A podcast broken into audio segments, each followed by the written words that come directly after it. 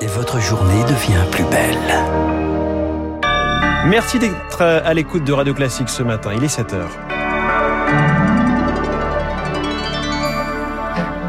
La matinale de Radio Classique avec François Geffrier. À la une, Édouard Philippe lance son propre parti politique. Le maire du Havre réunit ses soutiens dans sa ville demain. Et s'il ne souhaite pas se présenter à la présidentielle, il compte bien peser sur le scrutin. Des révélations de violences sexuelles à Centrale Supélec. Une enquête est ouverte au sein de la prestigieuse école d'ingénieurs.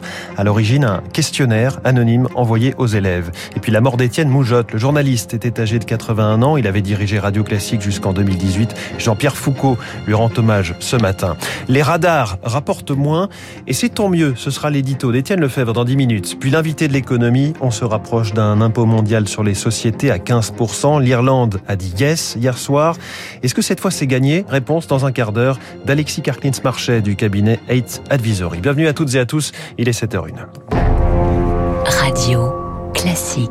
Et on commence euh, ce journal Charles Bonner avec un nouveau venu dans le paysage politique. Un parti lancé par Édouard Philippe. Ce sera demain au Havre. On ne connaît pas encore son nom, ni son logo, ni même ses intentions. L'ancien Premier ministre promet de soutenir Emmanuel Macron. La majorité espère bien le voir comme un moteur de la campagne Victoire Fort. Cette grand-messe normande n'a qu'un seul but, accueillir de nouveaux élus, de nouveaux électeurs, surtout de droite. La chasse est assumée. Marie Lebec est députée En Marche, elle sera au Havre demain. Une part des électeurs euh, du centre droit qui ne se retrouvent, en tout cas clairement pas, dans euh, les démarches euh, de Xavier Bertrand, Valérie Pécresse. C'est intéressant aussi qu'on puisse avoir des porte-paroles qui parlent à, à cet électorat-là. Quand les républicains naviguent à vue, les marcheurs se frottent les mains. Ça peut nous aider dans une tragédie zémourienne, note un poids lourd de la République En Marche. Mais si c'est la succession de Macron six ans avant qui est en train de se jouer, on va tous trinquer, ajoute-t-il. Personne ne remet en cause l'allégeance d'Édouard Philippe au président, mais l'équilibre de la majorité pourrait être modifié. Et si les partis alliés aux marcheurs se faisaient avaler par la nouvelle formation d'Édouard Philippe? Patrick Mignola, président du groupe Modem à l'Assemblée, est confiant. Quand vous savez ce que vous êtes, vous vous dites pas que la question sera de savoir s'il pourrait vous prendre 10, 20 ou 30 députés sur ceux que vous avez aujourd'hui. Au contraire, vous pouvez garder la majorité que vous avez aujourd'hui, mais que vous pouvez l'élargir. Au Havre, il y aura cependant des absents. L'aile gauche de la REM a décidé de se réunir en congrès ce même week-end.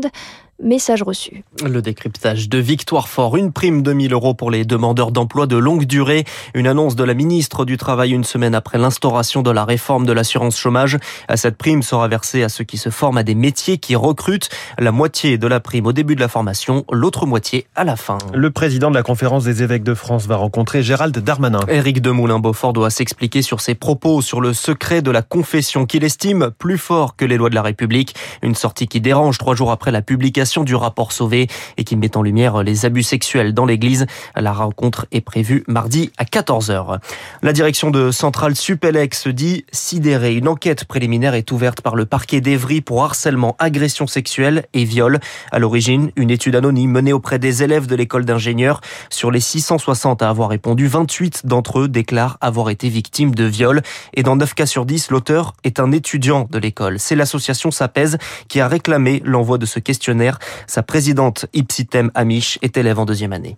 Il y avait surtout de, surtout de la tristesse, la tristesse de se dire qu'il y avait autant de, de violence et de personnes qui sont un peu coincées dans le silence parce qu'elles ont du mal à s'exprimer et que finalement ce questionnaire c'était un peu un échappatoire parce que l'anonymat leur permettait peut-être de se sentir plus en sécurité, mais il y a aussi peut-être le fait que, euh, que des personnes n'ont pas forcément connaissance des termes et ne réalisent pas forcément que ce qu'elles ont vécu, euh, non, ce n'est pas un baiser volé, c'est une agression sexuelle.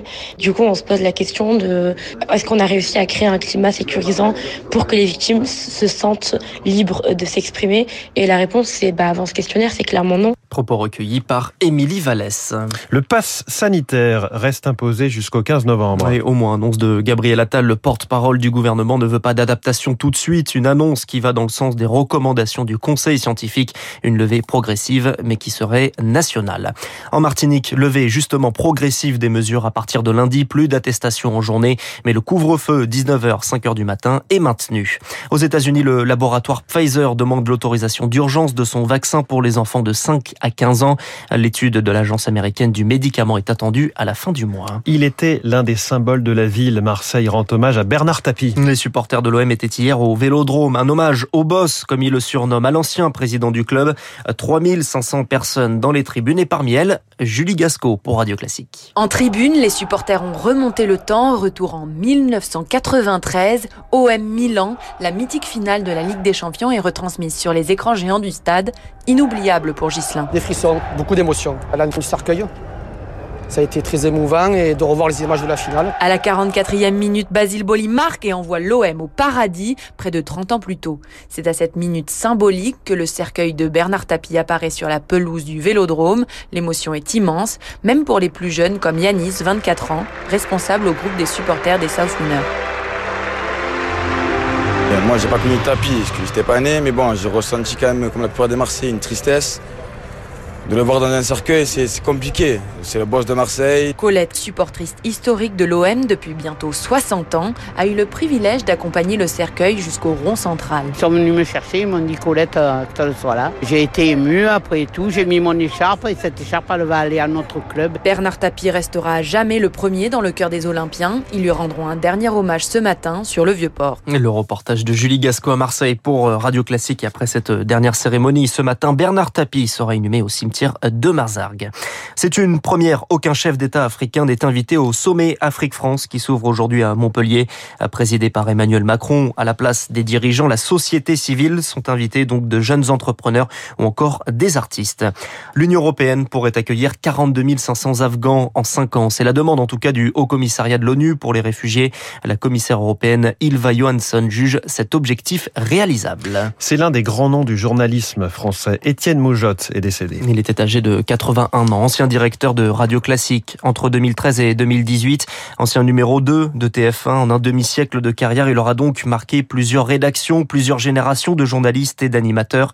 Les hommages se succèdent, dont celui de Jean-Pierre Foucault, l'animateur de la première chaîne. Euh, c'est une nouvelle en effet qui me bouleverse parce que je lui dois tout. En 87, lorsqu'il a pris avec Patrick Lonier les rênes de TF1, j'étais en antenne 2, je faisais l'Académie des Neufs. Il m'appelle, il me dit euh, Je sais que la 5 t'a laissé sur le quai, ben, viens prendre le train de TF1 avec nous. Et à partir de là, jusqu'à ce qu'il euh, quitte euh, la chaîne, on ne s'est plus quitté. Et c'est vrai que c'était un, un, patron euh, exigeant, mais nous nous sentions, c'est ça la force d'Étienne Moujotte, extrêmement protégé par lui. Il savait tout faire, aussi bien au programme qu'aux infos. Il sentait des choses, il a inventé des choses. Il n'y a pas eu beaucoup, beaucoup d'échecs, il faut bien le, le reconnaître. Jean-Pierre Foucault, interrogé par Rémi Vallès. On revient sur la carrière d'Étienne Moujotte dans le journal imprévisible d'Augustin Lefebvre à 7h50. Un mot de sport et de football pour terminer la réconciliation avec la Belgique. Eh bien, ça n'est pas pour tout de suite. Les Bleus se sont qualifiés hier pour la finale de la Ligue des Nations, menée 2-0 à la mi-temps.